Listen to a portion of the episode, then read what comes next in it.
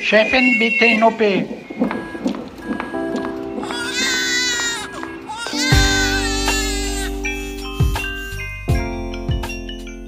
Hallo und ganz herzlich willkommen zum Güncast, der wie immer vollkommen unzensierten Sprechstunde mit Dr. Mandy Mangler. Hallo ihr Lieben. Wir freuen uns, dass ihr dabei seid und begrüßen euch heute mal nicht aus einem ärztlichen Bereitschaftszimmer im Auguste Victoria Klinikum in Schöneberg, sondern Trommelwirbel direkt aus Mandys Untersuchungsraum. Und das hat zwei Gründe, die kennt Julia Prosinger. Genau, erstmal auch von mir Hallo an alle. Und nein, wir untersuchen uns in diesem Raum hier heute nicht live, zu früh gefreut. Also der erste Grund, warum wir uns heute hier treffen, ist das Thema dieser 29. Gyncast-Folge. Wir wollen uns nämlich heute damit beschäftigen, mit welchen gynäkologischen Instrumenten unsere imaginäre Person, die wir ja hier im Gyncast durchs Leben begleiten, so in Berührung kommt. Und wir hatten euch, liebe HörerInnen, vor kurzem auf Instagram gefragt, ob ihr Untersuchungserlebnisse habt, die ihr mit uns teilen wollt und welches gynäkologische Untersuchungsinstrument ihr gerne von uns erklärt bekommen wollt. Und ihr habt uns viele aufschlussreiche Antworten geschickt. Danke schon mal, die besprechen wir dann gleich. Und wir dachten, es wäre doch dann auch sinnvoll, diese Folge direkt in Mandys Untersuchungsraum aufzunehmen, weil hier sowieso alle Requisiten rumstehen, rumliegen, rumhängen.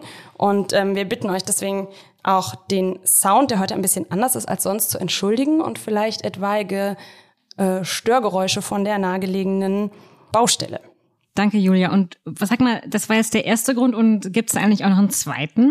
Ja, neben Mandy, Esther und natürlich unserem unverzichtbaren Aufnahmeleiter Markus ist heute noch eine andere Person mit im Raum, nämlich Anna Kemper. Und zu fünft wäre es im Bereitschaftsraum da oben einfach zu eng und auch viel zu heiß gewesen. Hallo, liebe Anna. Hallo, ich freue mich hier zu sein. Ja, Anna, bevor wir dich gleich etwas ausführlicher vorstellen, erstmal die sehr traurige Breaking Güncast News. Julia, du trittst bald einen neuen Job an und wirst unseren Podcast leider und furchtbarerweise verlassen. Dafür wirst du, liebe Anna, tollerweise beim Güncast einsteigen. Und diese Folge ist also mal wieder ganz besonders. Julia geht, Anna kommt. Und Julia, Du hattest dir deinen Abschied wie eine HPV-Impfung, die wir hier schon aneinander durchgeführt haben, gewünscht. Kurz und schmerzlos, aber ob wir dir diesen Wunsch erfüllen können, wird sich im Laufe dieser Folge dann noch rausstellen.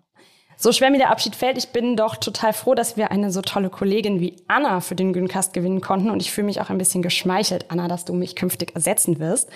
Anna lebt wie wir alle in Berlin. Sie ist Textchefin beim Zeitmagazin großer BVB-Fan. Sie hat einen Mann und einen kleinen Sohn und ist, wenn ich das richtig weiß, unter vielen Brüdern in Dortmund aufgewachsen.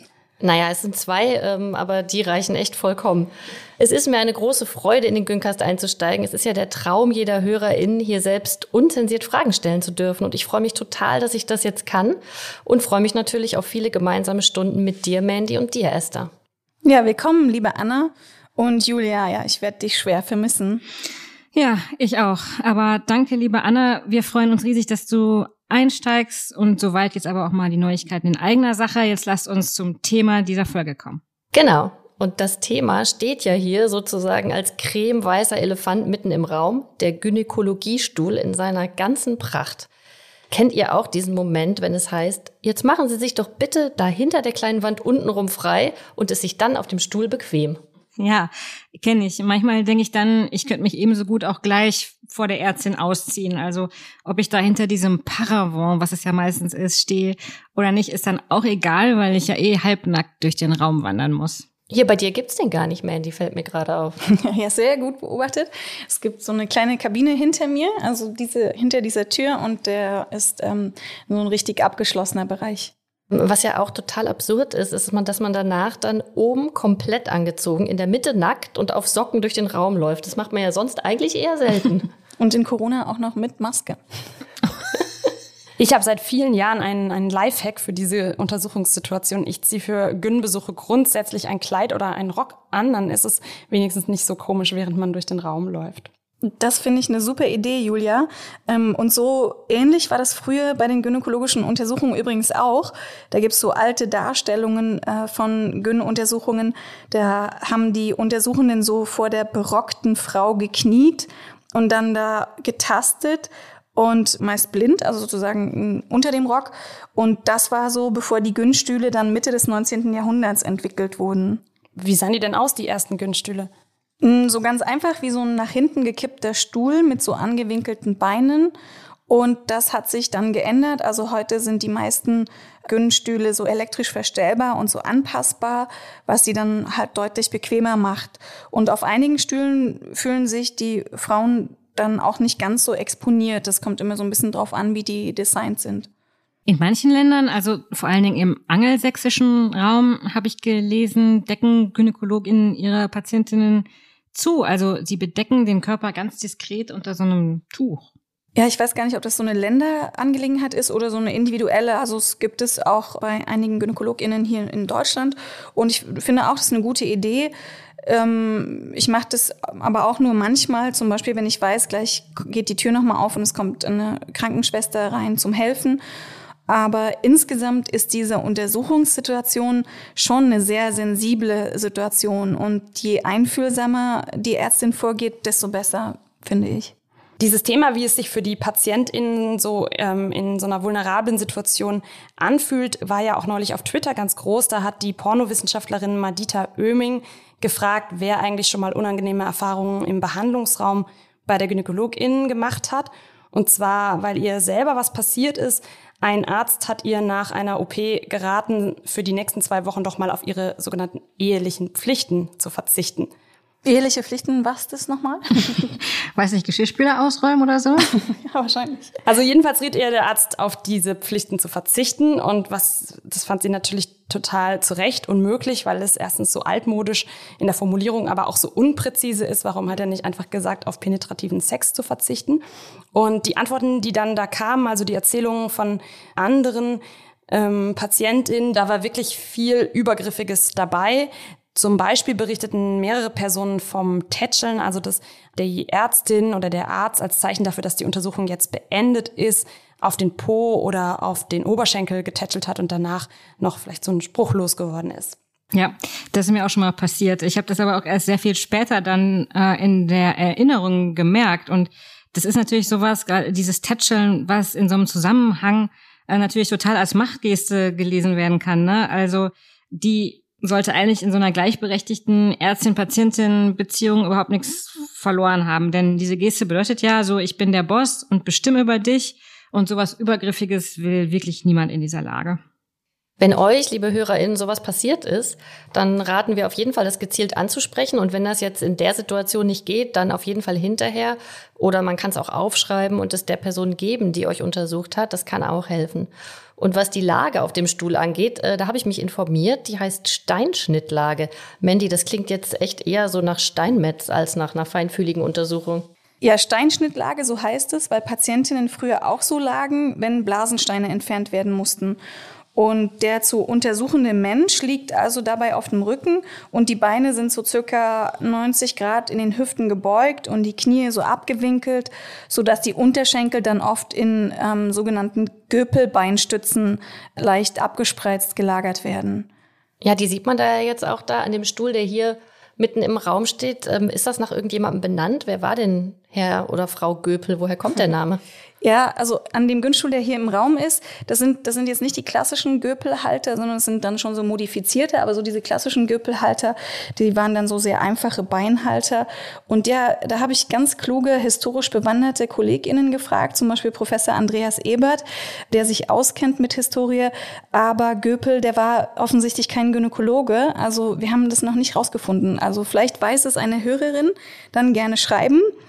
Äh, und Steinschnittlage, das ist auch so ein Wort für mich, was so leicht belegt ist mit so einer Art Automatismus oder so ein bisschen auch Passivität. Ne? Also man ist da ein bisschen passiv in dieser Lage. Und in der Gynäkologie ist es schon irgendwo eine nützliche Lage, aber auch eine, die vielleicht ab und zu mal hinterfragt werden kann, weil Frauen, die sollen sich in der Gynäkologie dann immer in diese Steinschnittlage legen und das ist, wie gesagt, manchmal hilfreich, aber oft eben auch gar nicht nötig und wir haben das deswegen in der Klinik auch immer wieder hinterfragt, muss das sein? Ähm, und dann haben wir diese Position zum Beispiel bei den Kaiserin-Schnitten abgeschafft. Und wie legt man dann da jetzt die Frauen hin? Äh, in Rückenlage hm. einfach gerade, ne? weil hm. man braucht eben keine Steinschnittlage ähm, für diese Situation. Aber diese Steinschnittlage, die wird zum Teil sehr hart verfochten und ist ja auch hilfreich, weil man als Untersuchende dann gut an den Ort des Geschehens kommt. Und auch in der Urologie oder Proktologie, da gibt es einige Situationen, in denen man dann in Steinschnittlage liegt, zum Beispiel bei Hämorrhoidenentfernungen oder analen Untersuchungen oder bei Prostata-Eingriffen. Mandy, was wäre denn die Alternative zum klassischen Gynnstuhl? Also warum können die Patientinnen nicht einfach auf einer Liege liegen und die Beine selbstständig anwinkeln? Denn in dieser ähm, Haltung auf dem Günststuhl mit den Füßen in den Göpelbeinstützen.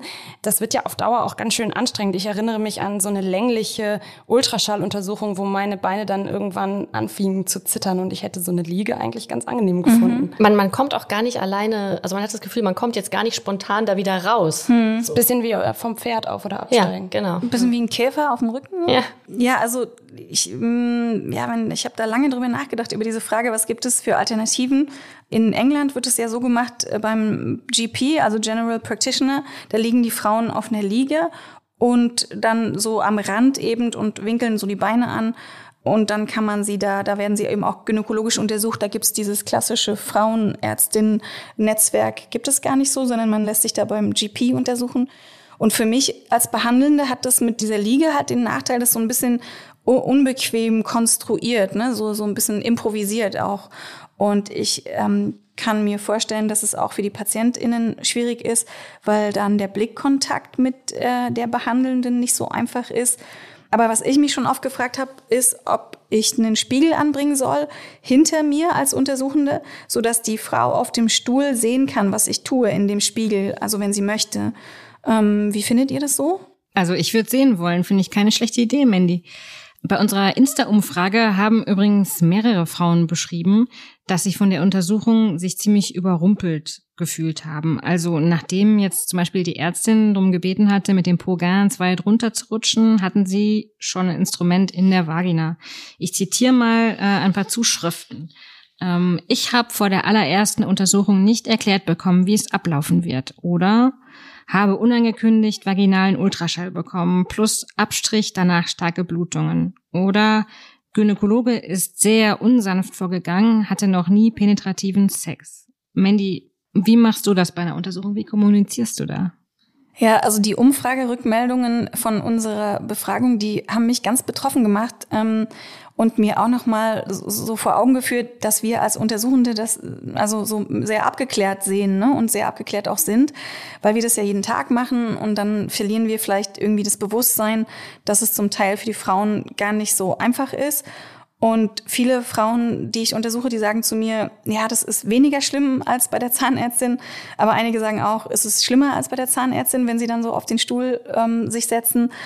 Und mir hat die Umfrage deswegen total geholfen, nochmal mehr in mein Bewusstsein zu rücken, mir dann noch mehr Mühe zu geben, auch bei den Untersuchungen für den Consent und auch für die Schwierigkeit dieser Situation. Und eine Möglichkeit für die Behandelnde wäre, immer vor einer Untersuchung den Consent abzufragen. Also ich habe eine Kollegin, die immer vor der Untersuchung zum Beispiel fragt, darf ich sie jetzt untersuchen? Das ähm, finde ich ganz prima. Und viele Frauenärztinnen kündigen an, also was sie tun. Und das finde ich auch sehr hilfreich. Wobei man sagen kann, es gibt auch Menschen, die das lieber alles gar nicht so genau wissen wollen und sich wie so ähm, ausklinken aus der Realität für die Untersuchung und sich zum Beispiel die Ohren zuhalten oder die Augen schließen oder die Kopfhörer in den Ohren haben und bewusst dann was hören. Ja, um zum Beispiel mal ganz in Ruhe einen richtig guten Podcast zu hören. Ja, wahrscheinlich. Also sie wollen diese Situation gar nicht so bewusst erleben, aber ich mache da immer alles mit, was hilft. Mandy, was würdest du denn jetzt sagen, wenn man äh, mit seiner Ärztin da nicht zufrieden ist ähm, und vielleicht sich auch nicht traut, da so eine Rückmeldung mhm. zu geben? Würdest du dann einfach sagen, ja, dann, dann wechseln oder ist es auch ähm, schwierig? Mhm. Ja, also das ist ja manchmal auch schwerer, als man denkt, wenn, wenn jetzt gar nicht so viele GynäkologInnen gibt in der Umgebung oder die eben schon voll sind. Aber also ich finde toll, wenn ähm, man im Dialog bleibt und auch das reflektiert. Also deswegen fand ich diese Umfrage auch so hilfreich, weil das natürlich für dich als Gynäkologin gut ist, wenn das, was du tust, direkt von deiner Zielgruppe reflektiert wird und dir gesagt wird, na, das war jetzt aber nicht so sensibel oder so, dann bringt es ja für dich und deine eigene Qualitätsverbesserung was. Und das ist eigentlich immer gut.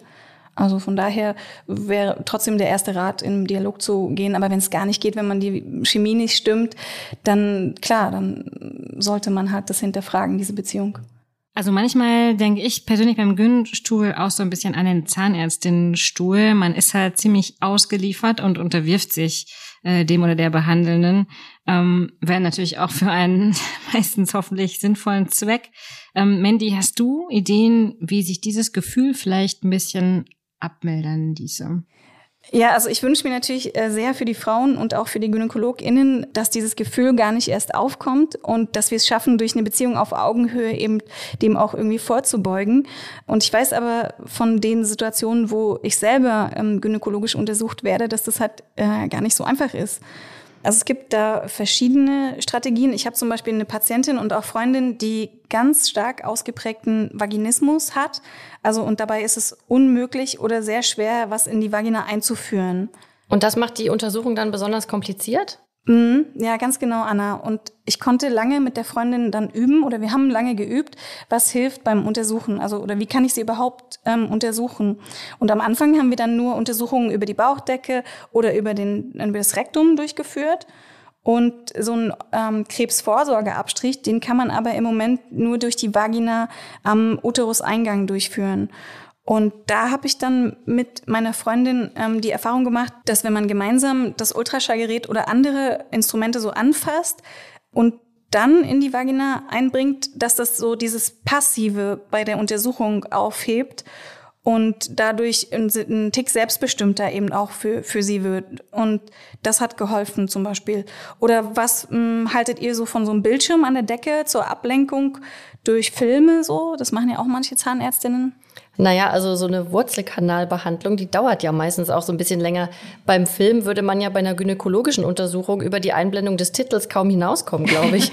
Aber jetzt im Ernst, ähm, ich finde es eigentlich ganz gut, nicht abgelenkt zu sein und genau erklärt zu bekommen, was gerade passiert. Ja, geht mir auch so ganz davon abgesehen, möchte ich auf gar keinen Fall in meinem Leben auf noch mehr Bildschirme starren, sonst muss ich nämlich auch noch bald zur Augenärztin.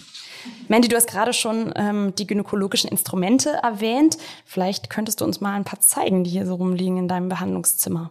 Ja, gerne. Ich äh, hol mal ein paar. Moment. Klingt nach so einem Besteckschrank. Besteckschublade. Oh. Okay, ah, also ja. jetzt habe ich hier drei Spekula mitgebracht, verschiedene. Ähm, ich gebe euch die einfach mal. Mhm, ich krieg die Türklinke. Guck mal, ich gebe dir mal das. Anna hat genau sehr stylisch, weiß mit pink. Julia hat ähm, durchsichtig mit gelb. Und ich habe das Oldschool-Instrument. Esther hat Metall. das metallene zweiteilige. Mhm. Den Klassiker, oder? Ist das der Klassiker? Aber ökologisch, ne? Darf also ich das auch nicht zum Wegwerfen? Wiederverwertbar. Bitte schön. Ich nehme dafür deins, äh, Anna. Was ist das? Sind ist die aus Plastik? Sind das ähm, Einwegspekula? Ja, die aus Plastik, ah, ja. die ähm, wirft man wirklich weg danach. Das sieht ja ganz anders aus als die aus Plastik. Das Metall, ne?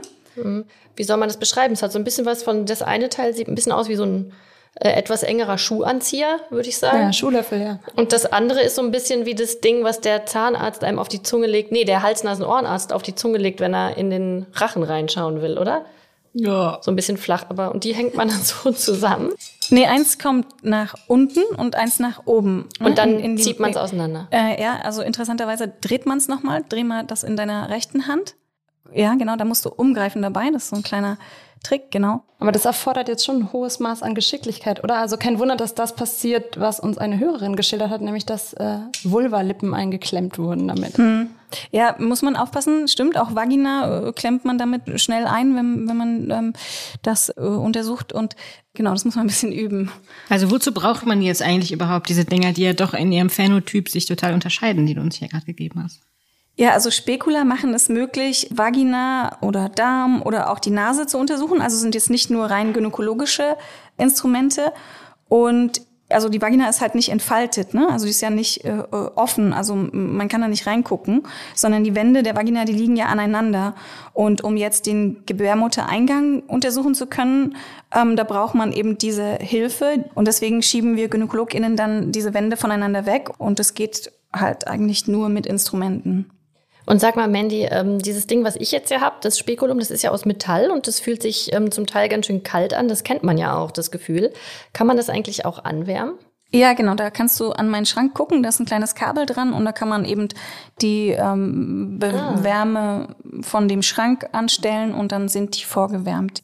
Mindy, ähm, diese Spekula sind alternativlos, ne? Da gibt es keine andere Möglichkeit, diese Untersuchung durchzuführen, dass man richtig reingucken kann.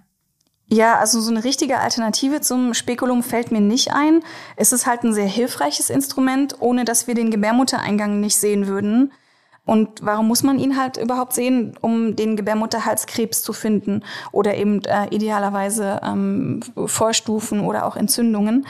Und es gibt sehr viele Formen und verschiedene Spekula, also einteilig, zweiteilig, sogar dreiteilig und die haben meistens ihre Namen nach so bekannten historischen GynäkologInnen, wie zum Beispiel Breisky, Christella, Scherbach Oh ja, also der Name Christella, der ist mir noch von meiner letzten äh, Entbindung in lebhafter Erinnerung. Nämlich, da rief die Ärztin zur Hebamme oder die Hebamme zur Ärztin. Ich kann mich leider nicht mehr so richtig äh, dran erinnern. Ich Christella jetzt, wonach sie sich mit voller Wucht auf mich warf. Ich liebe deine Geschichten aus der Geburtshilfe in, in dieser Klinik, in der ich ja damals auch gearbeitet habe. Leider waren wir einander noch nicht vorgestellt. Ja, schade. Also von diesem Christella habe ich zum Glück nur äh, gehört. Ich glaube, das war beim Geburtsvorbereitungskurs oder so. Ähm, das ist ja so eine nicht ganz unumstrittene Methode, bei der jemand wehensynchron während der Austreibungsphase auf die Gebärmutter Druck ausübt, um die Geburt zu beschleunigen. Äh, Samuel Christella, der diese Methode erfunden hat übrigens, liegt äh, in meinem Kiez begraben auf dem jüdischen Friedhof an der Schönhauser Allee. Mhm. Und Leute, dann habe ich euch diese zwei Spekula, die, die einteilig sind, die heißen übrigens ähm, Entenschnabelspekula. Weil sie für Daisy Duck und speziell Entenhausen entwickelt wurden? nee, aber guckt sie euch mal an, sie sind so ein bisschen geformt wie ein Entenschnabel, wenn man sie von der Seite so betrachtet, ne? Ah, ja, also, ja. Mhm. Und die sind total praktisch, weil man da dann eben, weil sie einteilig sind, nur eine Hand zum Halten braucht. Und mit der anderen kann man zum Beispiel eine Probe vom Gebärmuttereingang nehmen. Und im Gegensatz zu den Christella Specula, also diese zweiteiligen, dabei braucht man halt immer zwei Hände. Und warum benutzt man das dann überhaupt noch, das zweiteilige? Also das Zweiteilige, damit kann man einen Tick besser die Vagina beurteilen, wenn man das so rein ähm, führt, weil zum Beispiel hier dieses eine Entenschnabelspekulum, was ich euch mitgebracht habe, das ist nicht transparent, dann sieht man halt da auch nichts durch und das andere, ähm, das ist zwar transparent, aber ja, das ist nicht, nicht ganz so praktisch. Also eigentlich ist es einfacher und man kann es auch besser bewegen, wenn man diese zweiteiligen nimmt, wenn man jetzt nicht unbedingt eine Probe braucht. Gibt es eigentlich Erkenntnisse über die allerersten Spekula? Da haben doch bestimmt irgendwelche Archäologinnen was Schönes ausgegraben, oder? ja, also Spekula gibt es schon ganz lange und die wurden tatsächlich wohl auch bei Ausgrabungen in Pompeji gefunden. Und manche Feministinnen betrachten sie aber durchaus auch kritisch. Aber lange vor der Frauenbewegung gab es auch noch ähm, eine Person, nämlich Josephine Elizabeth Butler. Die hat sich für Geschlechtergerechtigkeit im viktorianischen England eingesetzt und kümmerte sich da als Sozialarbeiterin um die Rechte von Sexarbeiterinnen, die damals alle so einem Gesetz ausgeliefert waren. Das hieß Contagious Diseases Act. Also das war das Gesetz zur Eindämmung ansteckender Krankheiten. Mhm, genau. Und das besagte bizarrerweise, dass Sexworkerinnen auch gegen ihren Willen untersucht werden können. Und da beschrieb sie eben, dass die Spekula mit Gewalt in die Vagina eingeführt wurden und dass das eben schmerzhaft und auch entwürdigend war. Und sie nannte das dann instrumentelle Vergewaltigung. Puh. Ja, und bis zum Missbrauch muss man aber gar nicht gehen. Wir haben hier auch an anderer Stelle schon besprochen, dass manche Menschen fasziniert sind von der Penetration der Frau und dass das vielleicht ein Grund ist, dass Spekula auch als ähm, Sexspielzeuge eingesetzt werden total bizarr für mich. Äh, ja, das kann ich mir vorstellen, Mandy. Das ist ja schließlich ein Arbeitsgerät, mit dem hm. du jeden Tag umgehst. Das ist ja. wahrscheinlich wirklich etwas seltsam. Hm. Unsere Hörerinnen hatten äh, allerlei Bezeichnungen für das Spekulum. Ähm, ich fand ganz passend, eine hat es als Grillzange bezeichnet. hm. ähm, Und äh, eine Hörerin hat uns netterweise darauf aufmerksam gemacht, dass es neue Forschung zum Spekulum gibt. Wie könnte also das Spekulum der Zukunft aussehen? Und zwar gibt es in San Francisco die Designfirma Frog. Das sind auch die, die den ersten Macintosh-Computer entworfen haben. Ein großes Ding also. Ähm, und da arbeiten die Industriedesignerinnen Haley Stewart und ihre Kollegin Sahana Kuma, die sich eben mal die Nachteile des gegenwärtigen Spekulums angeschaut haben. Nämlich, dass es halt so ein Geräusch macht wie ein Dosenöffner, haben wir ja vorhin, glaube ich, auch gehört, das Klappern, dann diese Kälte und das Gefühl, eben so von innen aufgespannt zu werden. Und nach einer langen Experimentierphase haben sie jetzt so ein Spekulum mit Silikonschicht entwickelt und dazu dann eben auch noch eine App, die alle Personen auf den Besuch bei der Ärztin vorbereiten soll, inklusive einer Meditationsanleitung. Okay, das ist ja endlich mal eine sinnvolle Innovation aus dem Silicon Valley. Das haben wir alles gelesen in einem sehr, sehr lesenswerten Text hm, aus dem amerikanischen Magazin Wired. Wired und den Link dazu, den tun wir euch in die Show Notes. So, Mandy, wir haben jetzt den Stuhl und auch das Spekulum besprochen. Welches Instrument möchtest du uns noch gerne vorführen? Ja, ich habe noch eins mitgebracht, das jetzt nicht so extrem häufig eingesetzt wird, aber trotzdem dazugehört. Ähm, also schau mal hier. Anna, bitteschön. Ah, uh.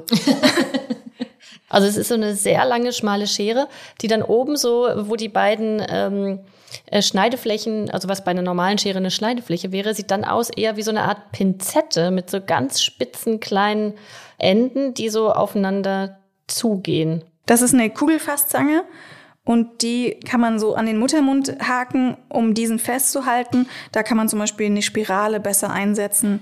Und es tut gelegentlich, wenn man die so anbringt an den Gebärmuttereingang, dann tut es vielleicht kurz weh. Und dann aber geht es in so ein drückendes, äh, auch jetzt nicht so angenehmes Gefühl über, bis diese Kugelfasszange dann eben wieder entfernt wird. Und manchmal benutzt man sie auch bei so Eingriffen am Gebärmuttereingang. Für mich ist sie halt so, dadurch, dass sie so spitz ist, auch ein Instrument, was ich als eher invasiv empfinde.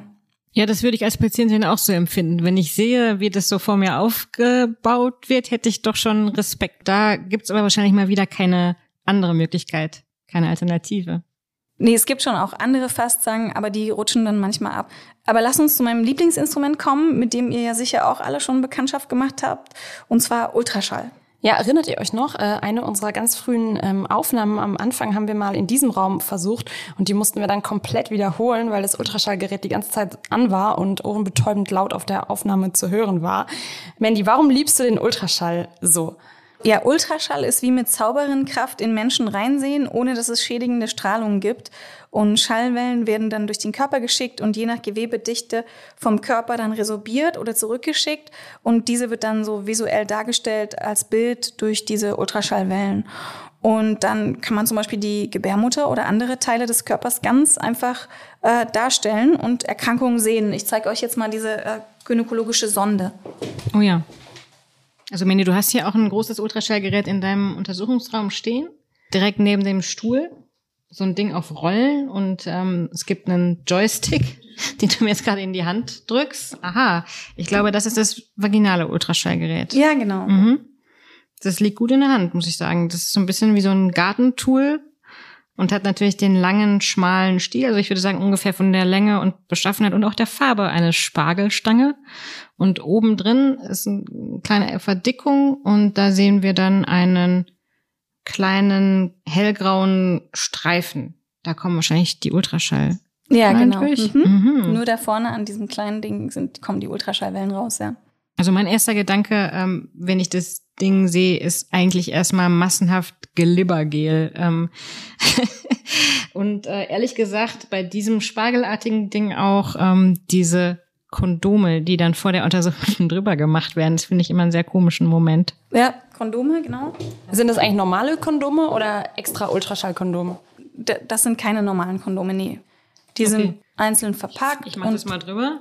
Und diese Kondome sind aus hygienischen Gründen. Nein, da. damit die Patientin nicht schwanger wird. ja, und zusätzlich aus hygienischen Gründen. sie haben auf jeden Fall auch, enthalten sie äh, Gleitmittel. Ja, also das ist auch der Grund, warum alle GynäkologInnen total gut mit Kondomen umgehen können.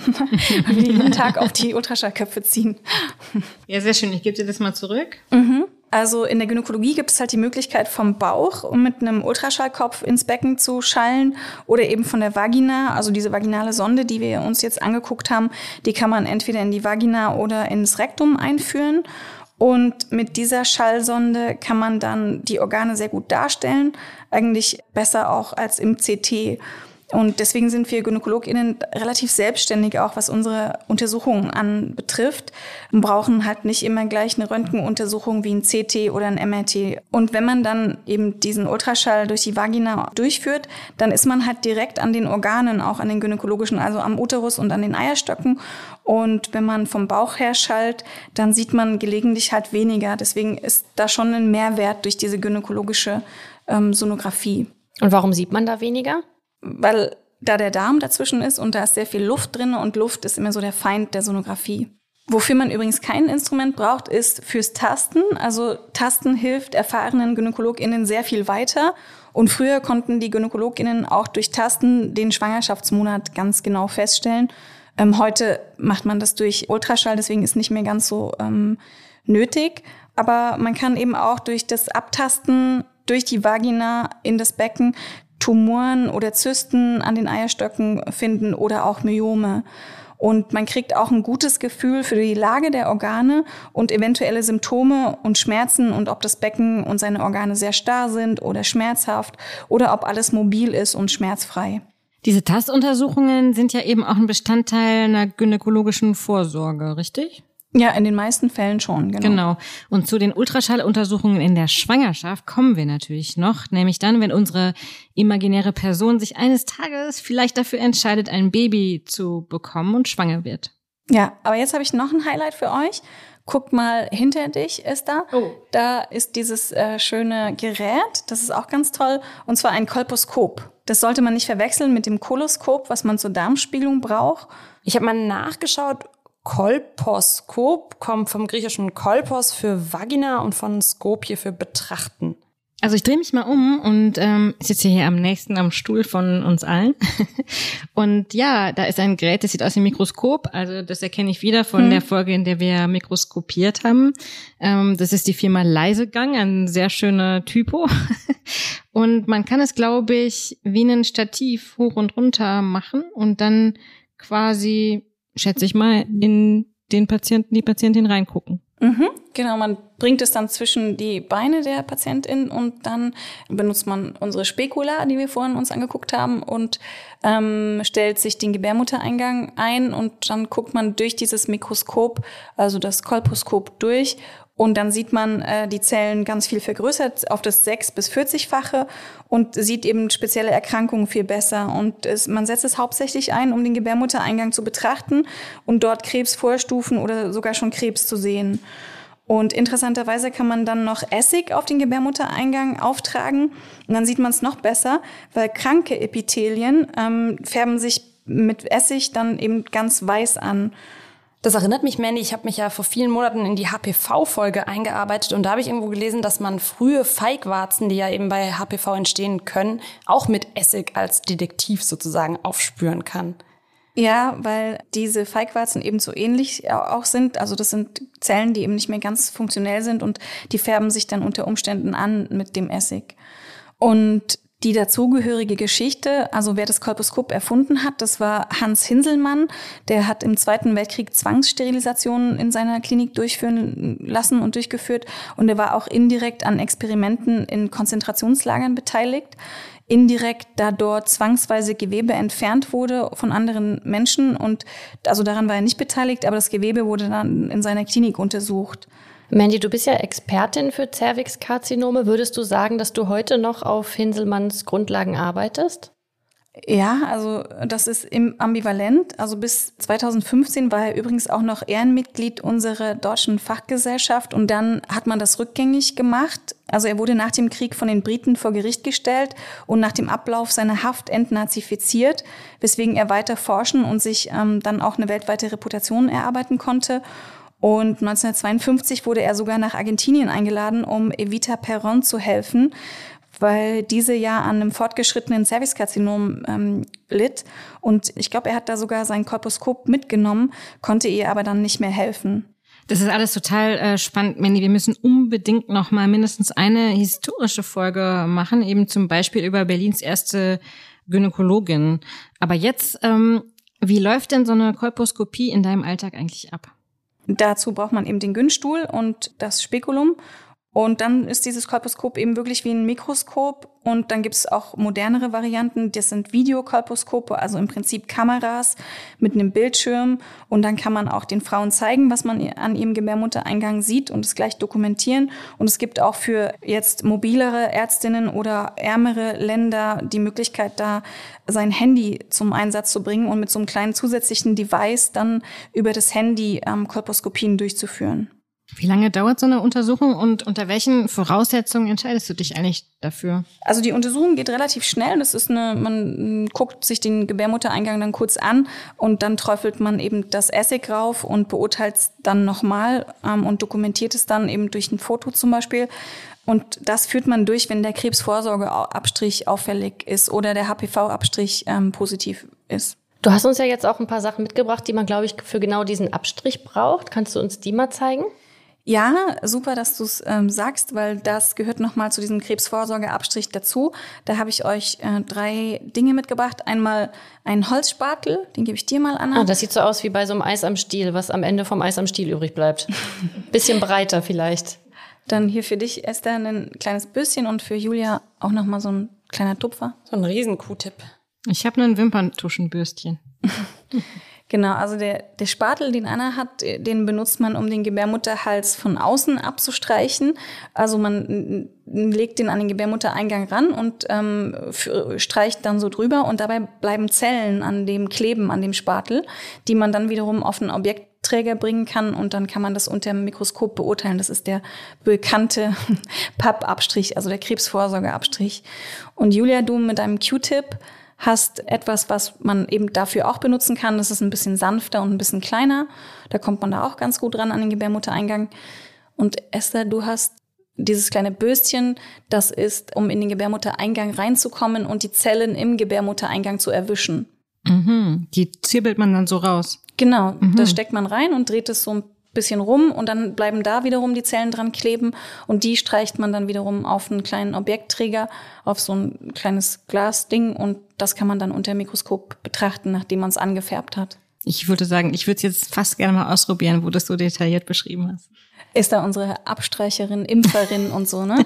Medizinisch voll ausgebildet. Aber das Bürstchen kommt jetzt nicht beim regulären Pappabstrich zum Doch. Einsatz. Also das Bürstchen ist für die Zellen, die mehr in der Gebärmutter drin sind und euer Spatel und der Q-Tip sozusagen, die sind für die Zellen, die außen äh, am Gebärmuttereingang dran sind. Pappabstrich ist mir aufgefallen. Woher kommt denn Papp? Also ich kenne Papp nur als niederrheinische Version von Haferschleim, daher heißt es so. ja, also das ist der Krebsvorsorgeabstrich, der Pappabstrich, der benannt wurde nach dem bekannten Pathologen Georgios Nikolaos Papa Nikolaou. Und Jetzt, Leute, da ihr ja alle meine Untersuchungsmittel kennengelernt habt, das heutige Mitbringsel. Yeah. Oh, ich bin so gespannt, dass ich das endlich erleben darf. ähm, das da hinten. Soll ich das mal holen? Den Korb mit den OP-Klamotten. Mhm. Genau, da sind drei Dinge drinne. Und vielleicht fängst du mal an, Anna. Da ja. greife ich einfach so ja, rein. Genau. Und äh, äh, du, Esther, bitteschön. Und Julia, Oh. Darf ich das aufmachen, Mandy? Ja. Okay. also es sind drei Teile von einer Sache. Das ah, ja. müsst ihr zusammenbasteln. so erstes Teambuilding-Event. Ah, das gehört alles zusammen. Das gehört alles zusammen. Und Anna, vielleicht beschreibst du mal. Ja, das ist irgendwie schwierig zu beschreiben. Das sieht so ein bisschen aus wie so eine Plastikspritze, was ich hier habe, aber größer und ähm, in pink und durchsichtig. Aber ich kann mir jetzt gar nicht vorstellen, was man damit macht. Ach, und wenn man dann das rausdrückt, ja, also hinten an der Spritze, dann kommt vorne so ein äh, weiches hm. Bürstchen raus. Ja, das mit so Plastik. aus der Konditorei. Also du hältst in der Hand einen äh, Selbsttest für Gebärmutterhalskrebs Also ich habe den von ähm, unserem bekannten HPV-Experten Andreas Kaufmann, der sehr viel HPV-Forschung macht und mit dem wir auch im Rahmen von vielen Studien zusammenarbeiten.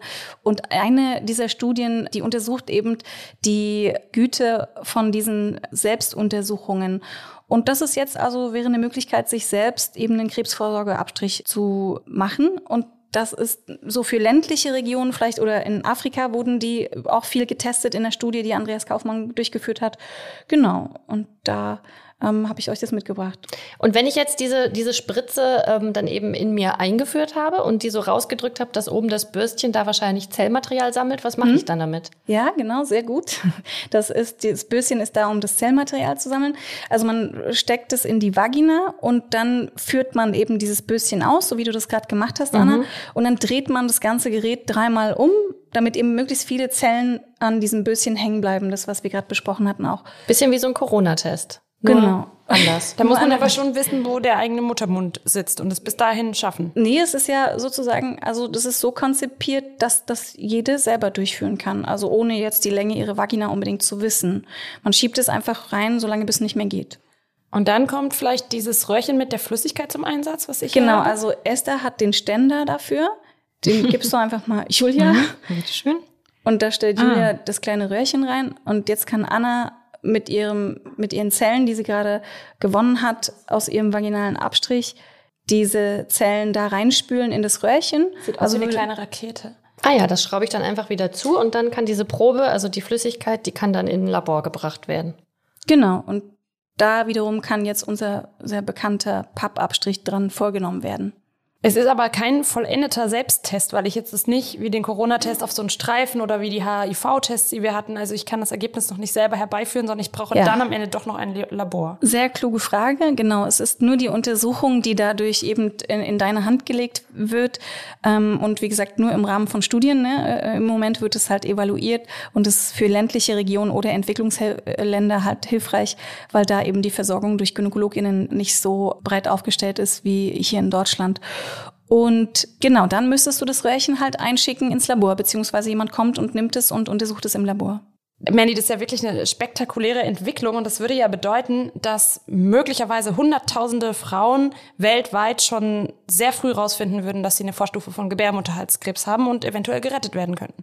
Ja, genau. Das ist ähm, das Ziel durch diese Selbsttests, dass eben Frauen erreicht werden. Und es sind Hunderttausende auf der Welt, die eben jährlich an Gebärmutterhalskrebs erkranken. Und diese Frauen könnte man durch diesen Selbsttests in Regionen, die nicht so versorgt sind, halt helfen. Genau. Hm. Und Mandy, können wir dieses tolle Projekt von Herrn Kaufmann irgendwie unterstützen? Also gibt es ähm, eine Möglichkeit, sich in Berlin zu melden, um an den Studien teilzunehmen, damit das möglichst schnell flächendeckend entwickelt wird? Also Andreas Kaufmann und sein sehr tolles Team führen sehr viele Studien durch und die werden zum Beispiel in meiner Klinik, wir, wir versuchen dann in diese Studien Frauen einzubringen, die eine gewisse Erkrankung haben. Und ja, also wenn man eine Krebsvorstufe hätte, dann könnte man da teilnehmen. Aber wir machen immer wieder Aufrufe über meine Klinik zur Teilnahme an diesen Studien. Vielen Dank fürs Zuhören, liebe HörerInnen, bitte folgt uns bei Instagram, schreibt uns dort unbedingt bei Fragen oder Anregungen auch gerne an güncast.tagesspiegel.de. Und in der nächsten Folge wird es um Brüste gehen. Wer sind sie und wenn ja, wie viele? Müssen wir eigentlich BHs tragen? Wie erkennt man die häufigsten Krankheiten? Was hat Janet Jackson mit der neuen oben ohne Bewegung zu tun? Und ganz aktuell natürlich, in welchem Park von Berlin darf ich meine Brüste eigentlich noch offen zeigen? Bleibt mir nur noch Danke zu sagen, Leute, denn jetzt geht's an die tränenreiche Verabschiedung. Mhm. Ja, vielen Dank für deine Zeit, liebe Mandy. Danke Markus für den super guten technischen Support. Danke Anna, dass du dich auf das Abenteuer Güncast einlässt. Und natürlich dir, danke, liebe Julia. Ich darf diesen Witz nicht machen. Ich mache ihn aber trotzdem fürs Dasein und fürs So-Sein, weil er ein Insider-Witz ist. Du sollst aber heute echt das letzte Wort haben. Ja, äh, ich habe es ja vorhin schon angedeutet, ich bin so schlecht in Abschieden. Deshalb wünsche ich euch und der imaginären Person einfach nur schnell, bevor ich zu traurig werde, das Allerbeste für die nächsten Wochen, für die nächsten Monate und bei all den Themen, die wir bzw. ihr ja noch vorhaben für die nächsten Jahre. Und ähm, wer weiß, vielleicht hören wir uns ja einmal wieder. Ja, danke, liebe Julia. Gleich umarmen wir uns richtig. Und du bist eine große Bereicherung und ich wünsche dir alles Gute. und jetzt? Ja. Tschüss. Tschüss. Tschüss. Tschüss. Tschüss.